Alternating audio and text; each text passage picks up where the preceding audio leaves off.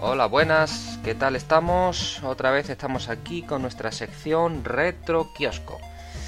Eh, esta vez os traigo una publicación que salió aquí en España y eh, recordaréis que el mes pasado estuvimos hablando de una publicación eh, sobre Amstrad que salió en, en, el país vecino, en Francia, la Amstrad Magazine. Y como digo, hoy os traigo otra, pero española, la Micro Hobby Amstrad Semanal.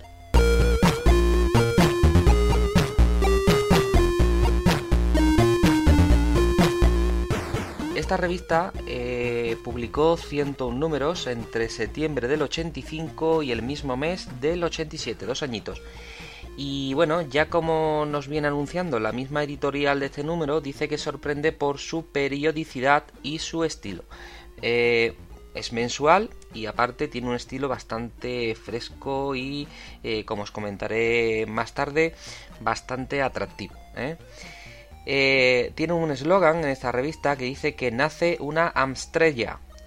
Y con esta revista, pues los usuarios eh, de la época, pues tenían una poderosa herramienta y con ella podían conocer y trabajar pues un poco más y mejor con su recién adoptado Amstrad. Eh, sigue explicando en la editorial eh, que ya que pone de manifiesto que el Astran pues ya entra en el mercado cuando hay otros equipos que ya son veteranos, ¿no? Y han copado, estamos hablando del Spectrum, el Commodore y tal, el MSX, y han copado pues gran parte de ese pastel eh, que es el mercado microinformático. Sin embargo, ya hemos hablado muchas veces que gracias a su gran relación calidad y precio, pues Amstrad comienza su ascenso eh, con fuerza. En la misma editorial, y como ya va siendo costumbre eh, en este tipo de publicaciones, también piden eh, encarecidamente pues la colaboración de los lectores, que aporten sugerencias, que aporten críticas, los programas y tal, contar de dar a la revista un aire mm, actual y fresco, ¿no? De paso. Y bueno, tras la editorial, pues empezamos a repasar muy rápidamente la revista. Eh, recordaros que la vais a tener la portada en, en el blog de la asociación y que de ahí la podréis descargar y podréis seguirla a la vez que, que, este, que, esta, que este podcast, ¿no? Bueno, pues empezamos a darle un repaso rápido a este primer número de Micro Hobby Amstrad semanal y vemos que en las primeras páginas ya encontramos lo que nos va a acompañar durante todas las publicaciones, pero no solo en esta, sino en todas las demás, y es la publicidad. Dos primeras páginas repletitas de juegos y entre ellos os voy a recomendar el Beach Head, que es un juego de un desembarco eh, ambientado en la Segunda Guerra Mundial, donde, bueno, entre otras cosas diriges una torreta de un, de un buque, eh, tienes que jugar con la elevación y demás para eh, derribar al enemigo. Vamos pasando las páginas y vemos en las siguientes páginas un índice que mm, bueno para mí es algo muy práctico porque de un primer vistazo puedes ver el contenido de la revista. Eh, seguimos hacia adelante vemos eh, una sección titulada primera plana donde podemos ver las noticias eh, de aquellas cosas que están más en, boga en ese momento. Entre las noticias voy a destacar una y es la que viene abajo a la izquierda si tenéis la revista delante, yo la estoy hojeando ahora mismo, y que titulan Software IBM para Amstrad. Resulta que en una ciudad alemana eh, han fabricado una unidad eh, una unidad de disquete de 5 un cuarto pulgadas, de 5 un cuarto, y eh, ¿con, qué, con qué objetivo, con qué fin, para que todo el software escrito en CPM para IBM pueda ser trasladado a nuestros Amstrad. Entonces tendríamos una segunda unidad de 5 un cuarto y eh, dice aquí que bueno que puedes eh, portar eh, todo este software, puedes portar todos los archivos de texto de esta unidad 5 un cuarto a la de 3 pulgadas Hitachi que montan los Amstrad a partir del 664, bueno incluso el 464 con su unidad externa de DEI y demás. Bueno, pues esta es la noticia más destacable de esta página. cambiamos a la siguiente página y vemos eh, si os acordáis, en el programa anterior, en la, publicación francesa que, vimos, iniciaba su primer número con, eh, bueno, en, la portada ya venía eh, la imagen del nuevo equipo de Amstrad, que es el 664 y que montaba la unidad de, de disquete. Como esta versión, esta publicación española es de la misma época, del mismo año, mm, pues mm, la primera página o una de las primeras páginas tratan el mismo tema, el CPC 664 comparado con el 464. Bueno, ¿qué dice así muy rápidamente sobre el tema? Aunque ya lo describimos el, mes pasado. Pues nada, que lo más importante es que montas eso, la, unidad Itachi 3 pulgadas y el sistema operativo CPM 2.2. Eh, hace una comparación, bueno, según lo rubrica aquí, dice eh, lo elegante al servicio de lo útil eh, dicen que lo más destacable es la nueva línea, ¿no? el impacto visual que tenemos con el 664, que tiene una pinta un poco más profesional, un teclado bicolor, que monta que el teclado es tipo QWERTY. Para aquellos que no sepan, el tipo QWERTY es el teclado, la es, es un teclado basado en una distribución de las más comunes que se sacó cuando empezaron a surgir las primeras máquinas eh, de escribir porque permite utilizar ambas manos sin tener que mirar el, teclado ¿no? aparte intentaron con esta distribución eh, desplazar las teclas más comunes que más se utilizan hacia los laterales porque si las ponías juntas en el centro solían atascar estas primeras máquinas de escribir que yo les llamo petroleras ¿no? Bueno, dicen que es un teclado con, o sea, que es un teclado más profesional, con teclas robustas y fiables, tipo máquina de escribir. Sigue, sigue diciendo, sigue hablando, eh, siguiente, el siguiente párrafo eh, habla de la unidad de disco, que está a la derecha del, bloque numérico, que es pequeña, compacta y funcional, y que encima de la unidad de disquete pues se coloca un cuadro que refleja los códigos eh, de colores del 664 y los de cada tecla que es una, unidad de que las, o sea, los disquetes que se utilizan son de 169 kilobytes eh, por cara y eh, bueno que parece que aunque parezca que es poco poco almacenamiento fijaros en la, en la, en la época de la que hablamos ya era poco un poquito escaso ¿no? la capacidad de almacenamiento bueno que para el, el usuario medio podría ser eh, suficiente y si no lo era pues siempre teníamos la opción de instalar una segunda unidad. También habla de que la disquetera pudiera ser algo ruidosa, ¿vale? Algo ruidosa, pero que con el tiempo te acostumbrabas a ella y que había en el mercado eh, unidades que, eran más o menos ruidosas.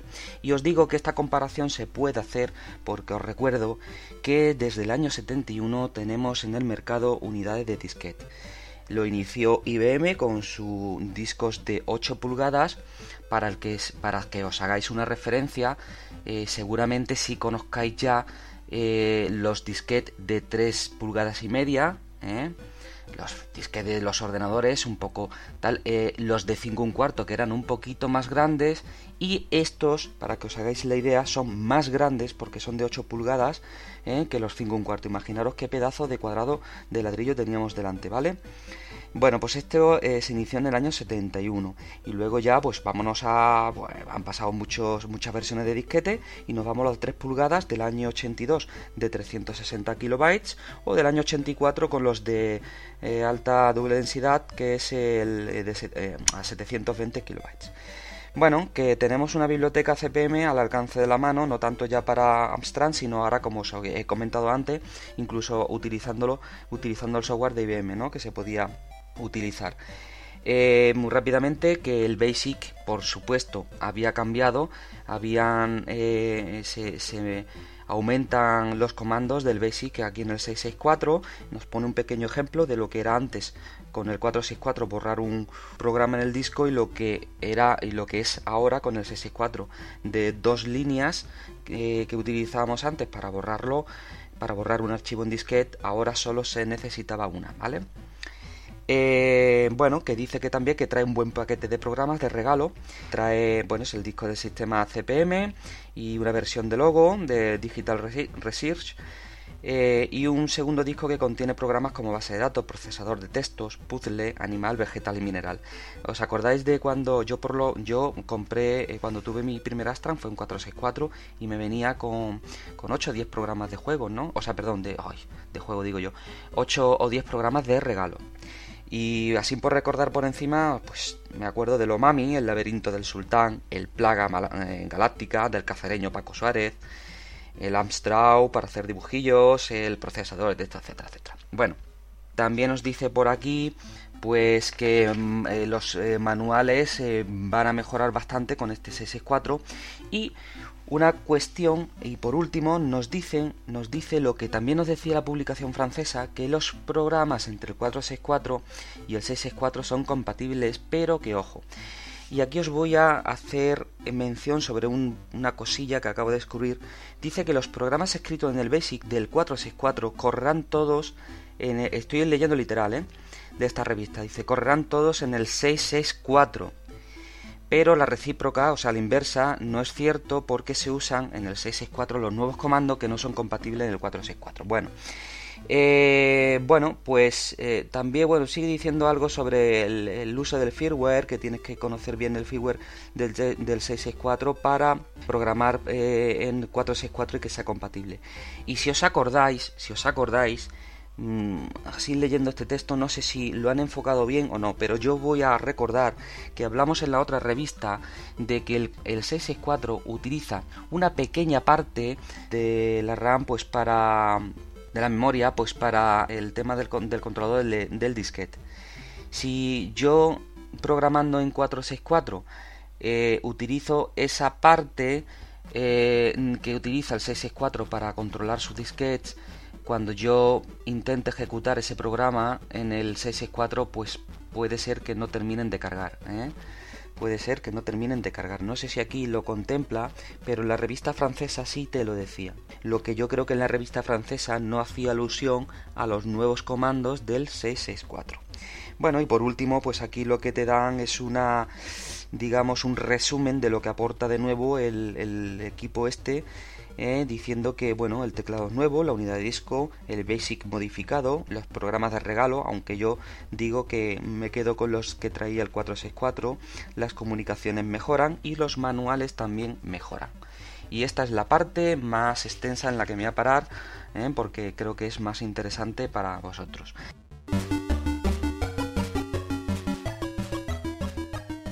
Oiga. Sí, sí, usted. ¿Quiere ver algo increíble? Amstrad PCW 8256. El ordenador concebido para sustituir a la máquina de escribir. Con monitor, unidad de disco, teclado en castellano e impresora. Todo con un solo cable. Amstrad PCW 8256. Completo, profesional y su precio lo más increíble. 129.900 pesetas. Amstrad. Increíble.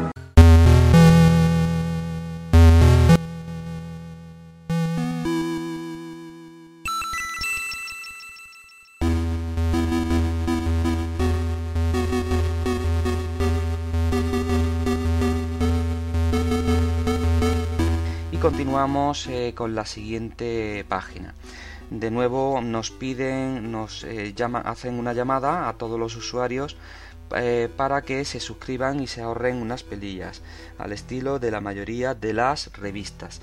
Pero aparte aquí lo que te hacen es que te atraen mediante un regalito dándote uno de los tres juegos que están eh, más, eh, más actuales en, el momento. El Beach Head, que hemos, os he comentado, el, de, el Daily Thompson Decathlon, que también hablamos alguna vez de él, y el Pole Position de juegos de carrera. Pasamos de página y vemos lo que ya os hablé la semana pasada.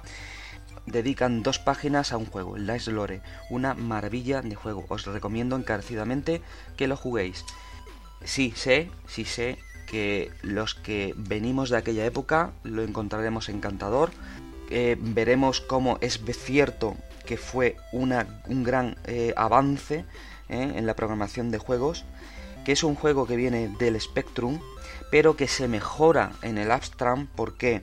Porque en el Spectrum utilizaban sus dos colores, mientras que en el Astran pues se utiliza el modo 1 de pantalla con lo que ganamos en, con lo que ganamos colores, porque utilizamos los cuatro.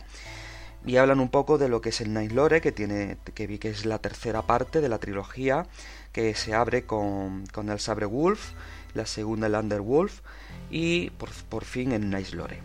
Le dan una puntuación de obra maestra, sin desperdicio. Os recomiendo que juguéis. Siguiente página también hablan de otro juego, el Combat Links, para los que le gusten la simulación de vuelo. En aquella época fue la delicias de los usuarios. Yo hace muchísimos años, yo creo que desde entonces no he vuelto a... Bueno, sí, creo que hace poco eh, puse por verlo otra vez el, el, Combat Lex. O sea que no puedo hablaros ahora mismo de jugabilidad. Aquí lo tenéis en esta portada por si os entra la curiosidad. La verdad es que es un juego muy, muy conseguido. Siguiente página, vamos a la publicidad de nuevo, vemos el, flamante 664 y los precios. Para los menos jóvenes os lo voy a, convertir Astra CPC 664 en fósforo verde, 109.500 pelas, al cambio hoy 660 euros. Si te lo compras en color, para aquellos eh, pocos que podían hacerlo, 134.500 pelas, 8, alrededor de 800, algo menos de 800 euros, ¿vale? Y, pasamos de página y empezamos con eh, programación. Y aquí nos explican cómo crear ventanas. Os voy a comentar una cosa a este referente. Mm, si comparo la revista francesa con la española, me quedo con la española en lo que se refiere a usabilidad de la revista, ¿vale? Eh, yo veo aquí eh, las enseñanzas mucho más prácticas que en la versión francesa. Lo veo más claro y no, no es por la por el idioma, porque yo puedo leer igual en francés que en, en, español, un poco más complejo en, francés, por supuesto, pero nada más viendo de un primer vistazo visual, lo veo más estructurado aquí en esta revista. La verdad que dan ganas de ponerse de nuevo a seguir todos los tutoriales de la revista. Yo obviamente no es el objetivo de, de esta sección, ¿eh? sino de daros un repaso y contaros cuatro cositas para que volvamos a los tiempos de antaño. Si es verdad que como habéis visto el mes pasado, todos los meses pues tendremos un pequeño reto, unas veces será de programación, otras veces de juego, etcétera, etcétera. Al final de este programa os diré cuál es el reto para este mes. Bueno, pues Aquí ya como os digo eh, nos enseñan a programar ventanas. No me voy a parar mucho porque aquí explican un poco eh, los, eh, los, modos de pantalla, el comando Windows, etcétera, etcétera. Os dan varios ejemplos de programación, varios ejemplos para teclear cortitos y etcétera, etcétera. Bueno, siguiente, siguiente página. En esta página me reafirmo de lo que dije antes. A ver, un análisis de uno de los programas que vienen en las cintas. Por cierto, deciros que esta, de esta revista pudiera venir o no acompañada de la cinta si estaba dispuesto a pagarla. Bueno, pues tenemos un análisis de uno de, de los programas de la cinta que lo único que hace eso es eh, generar caracteres y en este caso eh, colocar un muñequito bailarín, cuántas veces lo hemos hecho, en la pantalla. Siguiente página, vamos a la serie oro de la revista donde se trata uno de los programas bastante completitos para dibujar ¿eh? para dibujar se trata del AC Draw que eh, en este caso lo que se lo que eh, permite el programa es generar dibujos en el ordenador de forma facilona Aquí tenéis que es dedica 4 o 5 páginas, es bastante extenso, os explican qué es lo que hace el programa, comandos eh, utilizados, sus rutinas, qué es lo que hace cada rutina o su rutina, etcétera, etcétera. Trae también una guía del usuario y por cómo no, eh, lo que os comenté antes, trae el el código íntegro para que lo teclees o abajo te lo dice la revista un señor sentado ahí con las manos detrás dice no teclees que ya lo hacemos por ti compra la, cintita eh, que te cuesta 675 pelas y, nada, y ahí vienen ya todos los programas. Por suerte han pasado treinta y pico de años y ya pues no tienes que comprártela, te la buscas de algún sitio y ahí tienes todos los programitas. ¿eh? De todas maneras os dejaré un enlace con, todas estas cositas en, lo digo otra vez, en el blog de la asociación. Bueno, pues eh, eh, vuelta a publicidad, esta vez con una cinta Amstrad de Astra, la, la de Rocky con el precio 2100 pelas, 12 euritos. ¿eh? Un buen juego, Rocky, de boxeo. Y las dos siguientes páginas, no me digáis que no es una maravilla. por eso digo que esta revista me encanta, me encanta porque tiene muchísimo colorido, muy limpio, incluso la publicidad, la verdad es que es ahora mismo a mí se me pone los pelos de punta, es una gozada. Te comparan, aquí tiene los dos ordenadores que puedes comprar en ese momento, que podías comprar en ese momento, el 464 y el 664. Una fotografía genial que te dan ganas de ir a la tienda y comprarlo. Aquí lo tienes, el 464, y dice con magnetofono incorporado, o sea, el cassette y el otro pues con ida disco incorporada. Madre mía, en aquella época qué bonito ver esto, ¿eh? aunque fuera publicidad. Ya la publicidad hoy en día ya es otro tema, ¿eh? ya te fastidia mucho meterte en internet, abrir el navegador y te bombardean a la publicidad. Antes la veías en la revista, si querías te parabas y si no, pues nada. Y además que yo creo que se agradecía. Bueno, pues una publicidad muy, muy bonita, la verdad. Mirarla en la revista que os va a gustar. En la tablet o descargáis el archivo en la tablet y lo veis a todo color y veréis que, qué bonito. Eh, nos paramos aquí en, las siguientes hojas y con esto ya casi que voy a terminar, pero me voy a parar cinco minutitos. Nos van a explicar por fin qué es el código máquina y lo titulan del bit al byte. Pues con esta sección eh, se puede comprobar que esta publicación se atreve con, con cuestiones un poquito más complejas. Explicar o enseñar a trabajar a programar en código máquina no es trivial Sabéis que el código máquina es un lenguaje de programación de bajo nivel, que lo que quiere decir es que está más cercano al, hardware de la máquina y es por ello por, eh, lo que depende bastante de la configuración del equipo para, trabajar de una u otra forma. Eh, en el código máquina si alguno tiene interés, pues lo tenéis aquí en la página 28, 29 y, alguna más para adelante, 30, 31. Si alguno tiene interés de saber exactamente lo que es el código máquina, pues puede leerse un poquito todo este artículo que no tiene desperdicio.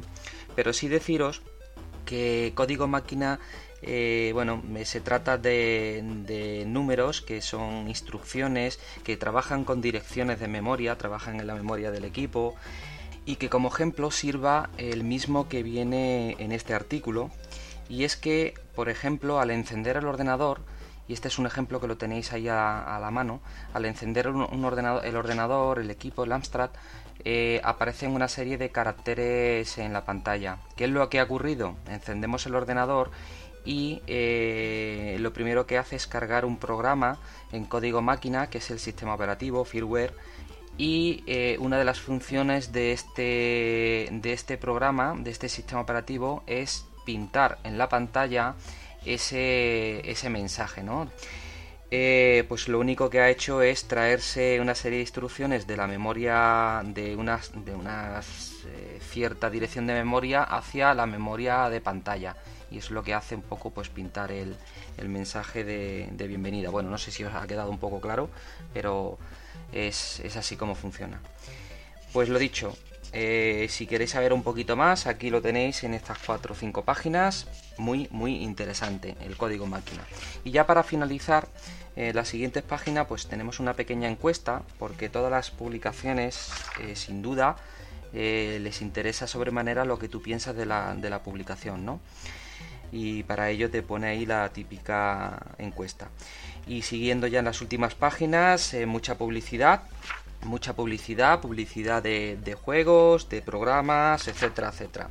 Y en la última página algo curioso, ¿eh? bueno, curioso no, era normal, pero en una revista de este tipo, pues tenemos la publicidad del Amstrad 664 y abajo una oferta de un Commodore 64, una panera. Y es una oferta que, en la que aparece una mochila eh, con un cassette, cuatro libros, dos programas, un cartucho, un joystick y eso, la mochila Commodore. La verdad que está muy chulo. Bueno, pues esto ha sido el, el, retroquiosco de este mes. Por cierto, vamos al reto de este mes. ¿eh? Vamos a por nuestro reto mensual.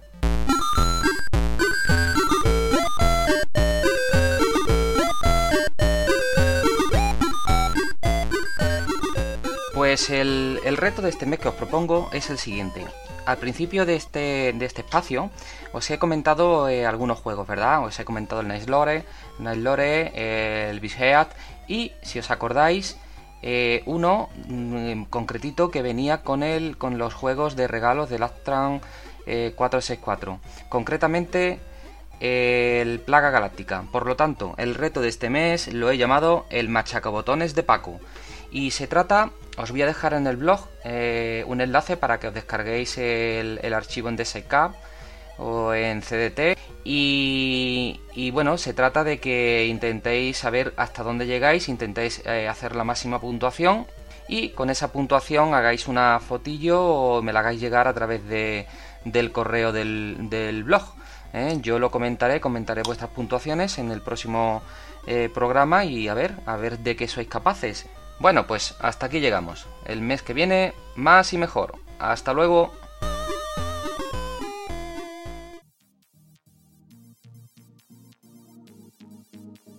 Pues bueno, señores, hasta aquí ha llegado este programa de hoy, en el que hemos estado muy entretenidos con, con el mundo Pokémon. Y eso, que al que nos escuche que lo pase bien, que juega los juegos que hemos recomendado y que lo que vamos, que pase un buen mes.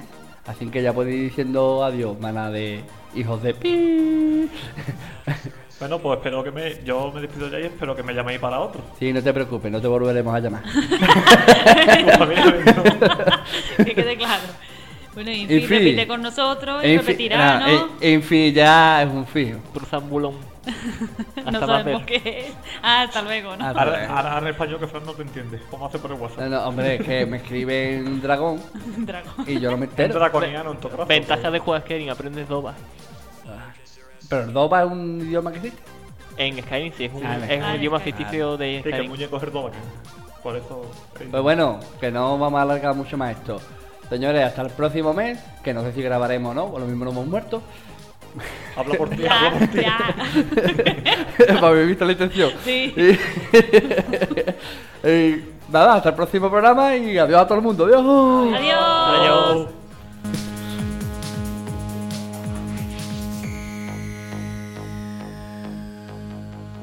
You win. Perfect.